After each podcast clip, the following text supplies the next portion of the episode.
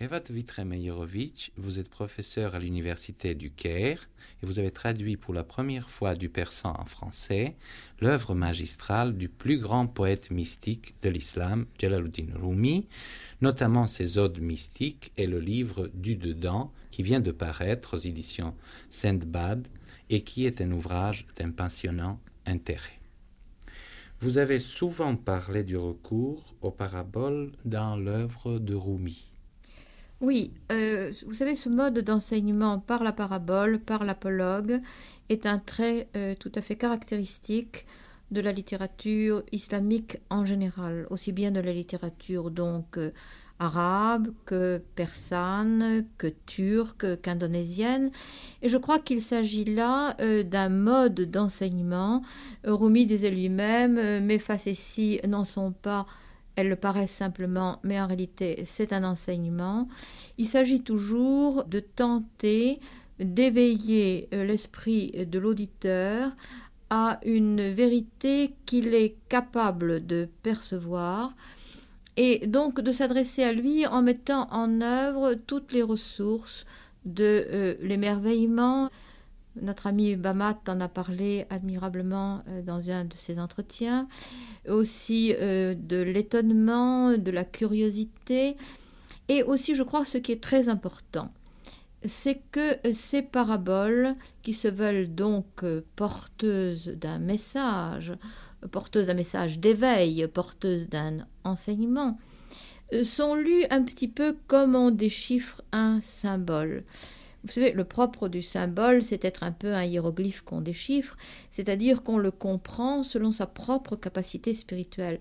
Et Rumi a beaucoup insisté, notamment dans le, livre du dedans, en rappelant euh, que le prophète de l'islam disait qu'il était absolument indispensable de parler aux hommes selon la, mesure de leur compréhension, selon leur propre capacité. Euh, sans cela, euh, ce genre d'enseignement ne servait à rien. Donc le propre de la parabole va être de concrétiser, de synthétiser des sens différents, des sens multiples qui ne sont pas contradictoires mais qui sont complémentaires, qui sont imbriqués les uns dans les autres, un peu comme les, poupées russes, et, qui euh, permettent des lectures à plusieurs niveaux, euh, suivant euh, la capacité de celui qui le lit. C'est-à-dire que de même, d'ailleurs, euh, c'est une forme littéraire que nous retrouvons même dans le Coran, où les, mettons, les descriptions du paradis vont, être, vont pouvoir être déchiffrées par un bédouin ignorant comme effectivement des ombrages frais, des ruisseaux d'eau vive, des sources claires et du lait et évidemment par un métaphysicien, un mystique, un philosophe, comme euh, la vision béatifique de Dieu. Il n'y a pas de contradiction entre les deux choses, mais il y a des différences de niveau. Alors, euh, pour exprimer justement cela, euh, Rumi raconte une histoire qui était déjà, qui se trouve déjà, déjà je crois d'ailleurs, chez Razali, vous savez, le grand philosophe et penseur musulman euh, qui est mort en 1111 et qui était l'Algazel du Moyen Âge, qui lui aussi euh, fait passer son enseignement au moyen d'anecdotes, de paraboles. Cette histoire, c'est l'histoire d'un éléphant que des Indiens amènent dans un village la nuit et qu'on enferme pour des raisons de sécurité sans doute dans une chambre euh, tout à fait obscure ou une cave. Euh, les paysans du village n'ont jamais entendu parler d'un animal pareil et se pressent dans l'obscurité pour essayer de voir qu'est-ce qui est enfermé là. Alors l'un euh, tâte la jambe de l'éléphant et dit oh ça doit être un pilier. Un autre saisit euh, sa trompe et dit c'est sûrement un tuyau pour l'eau. Un autre touche son oreille et dit ça doit être un, éventail. Un autre arrive à toucher son, corps et dit mais ça a l'air d'être un très grand fauteuil. Et euh, en fait, ils sont tous bien entendu dans l'erreur. Chacun a perçu un petit euh, morceau de la vérité, une petite parcelle, un petit fragment d'une vérité totale. Donc il n'y a une perception possible euh, que selon la propre capacité réceptive de l'auditeur. C'est cela la raison même de l'apologue, qui va pouvoir être donc déchiffré à des niveaux différents de compréhension. En somme, la question que j'ai envie de vous poser, comment un conte devient apologue mystique? Oui, c'est une question très intéressante parce qu'elle s'est posée en, réalité pour tous les contes et dans toutes les littératures. On a très souvent donné au conte une autre dimension au-delà justement du côté anecdotique et même euh, du côté euh, émerveillement.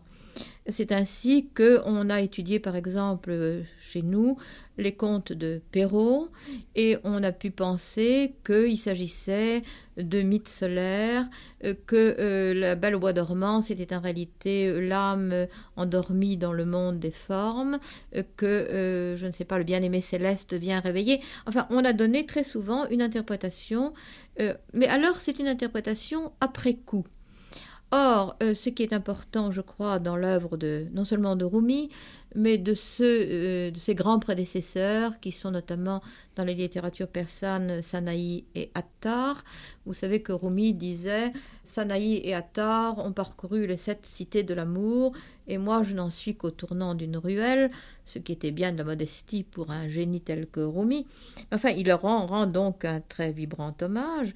Eh bien, dans l'œuvre de Attar, comme dans l'œuvre de Sanaï, comme dans l'œuvre de Rumi, l'interprétation mystique est donnée tout de suite.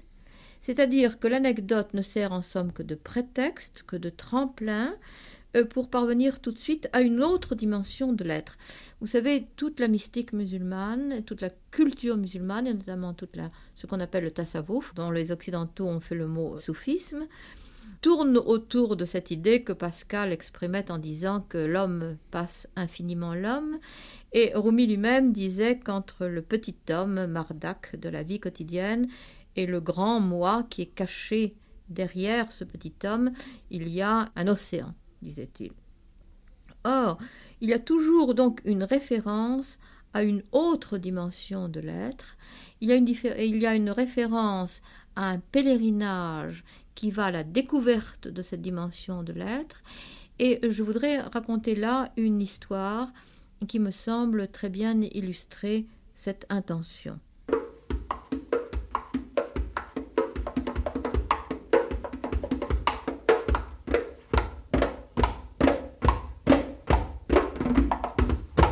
Rumi raconte euh, qu'il euh, y avait un roi qui possédait une citadelle euh, très éloignée dans une province lointaine. Il avait trois fils auxquels il avait toujours interdit de se rendre dans cette forteresse.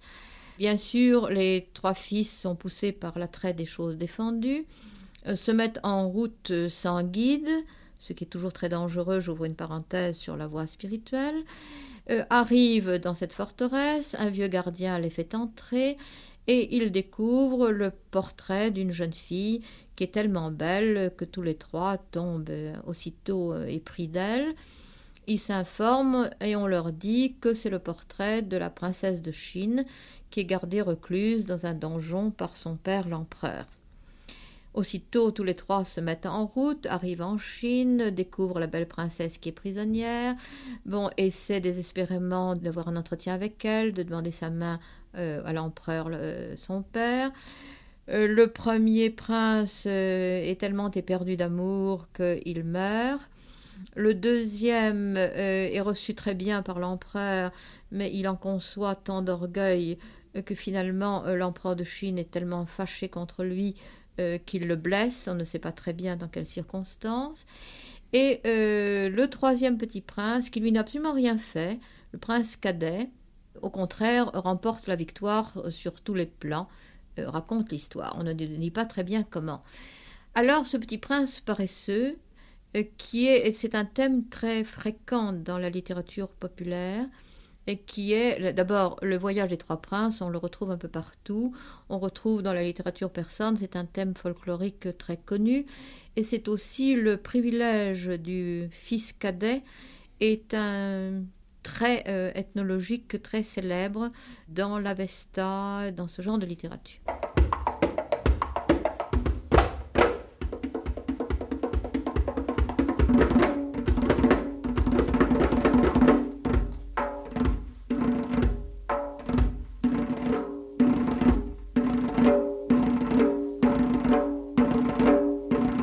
Alors voilà, euh, Rumi nous donne partiellement une interprétation mystique de cette parabole.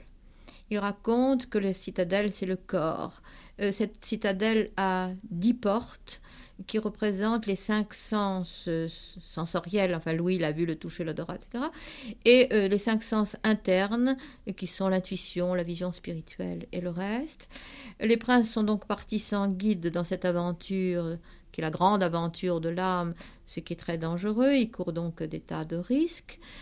Euh, ils ont fait tout de même ce, voyage pour aller en Chine, qui dans ce genre de littérature représente toujours le monde euh, spirituel. Euh, la princesse, eh bien, c'est sans doute la vérité, c'est le double céleste. Il y a beaucoup de possibilités de compréhension là encore.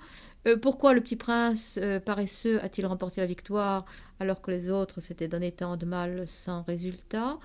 C'est sans doute pour illustrer un propos qui est très souvent celui des mystiques et celui de Rumi en particulier, et qui est que ce qu'on nous appelons paresse ici, on pourrait à meilleur escient l'appeler passivité, que c'est l'abandon, la remise à, Dieu confiante, qui, au lieu de, de prendre beaucoup d'initiatives, enfin, attend euh, que la grâce agisse, qui en réalité est seule capable de faire remporter la victoire dans ce domaine. Euh, il y a eu plusieurs commentaires de cette célèbre histoire, euh, euh, notamment par Ismaël Ankaraoui, qui était un grand commentateur de l'œuvre de Rumi. Il y en a plusieurs autres, mais je pense que cette histoire illustre assez bien mon propos, qui était de montrer que dès l'abord, non plus, il ne s'agit plus d'une interprétation qui rend mystique ou qui voit de la mystique dans un conte populaire après coup par une exégèse tardive, mais il s'agit au contraire que le, conteur, en l'occurrence Rumi, a tout de suite donné à l'histoire qu'il rapporte une dimension spirituelle, une dimension d'intériorité, et donc, il a transformé un conte populaire qui était très connu, qui était celui de Bérouz, Afrouz, et enfin, j'ai oublié le nom du troisième, ces trois princes qui partaient à l'aventure aussi pour épouser une belle jeune fille. Bon, il leur a donné d'emblée une dimension euh, métaphysique, une dimension de pèlerinage spirituel.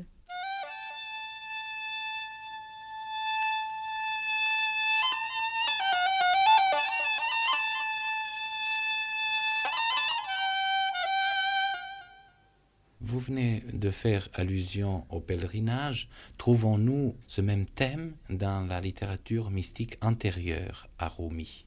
Oui, justement, nous le trouvons et sous une forme particulièrement émouvante euh, chez euh, Attar, dont je parlais tout à l'heure, et euh, à la mémoire de qui Rumi rendait toujours hommage. C'est l'histoire du langage ou de l'assemblée des oiseaux, Mantik Taïr, qui euh, rapporte euh, le pèlerinage à la découverte de la vérité, de la réalité suprême, de 30 oiseaux en persan si morgues, euh, qui sont donc partis à cette recherche. Alors, ils franchissent des euh, des, défilés, euh, des vallées. Il y a la vallée du repentir, il y a la vallée de l'amour, il y a la vallée du détachement, il y a la vallée de la pauvreté mystique. Il y a, toutes ces vallées qui représentent elles-mêmes des étapes dans le pèlerinage de l'âme à la recherche de la vérité ou de Dieu. Enfin, c'est la même chose. Et euh, cette vérité, cette réalité, ce Graal, pour parler en termes occidentaux de cette quête, euh, est représenté par le simorgue. Le simorgue, c'est le phénix, c'est l'oiseau merveilleux qui représente le divin. Et ici, j'ouvre une toute petite parenthèse pour montrer combien euh, ce genre d'anecdote peut avoir encore un écho de notre temps. Euh, Maurice Béjart a fait il y a quelque temps un admirable ballet qui s'appelle le Golestan et qui représente ce pèlerinage euh, de l'homme à la recherche du divin. Et dans un des derniers, euh, dernières phases euh, de ce ballet, on voit justement le simorgue, cet oiseau merveilleux que le pèlerin mystique essaie désespérément d'atteindre sans y parvenir. Et il n'y arrive qu'au moment de la mort.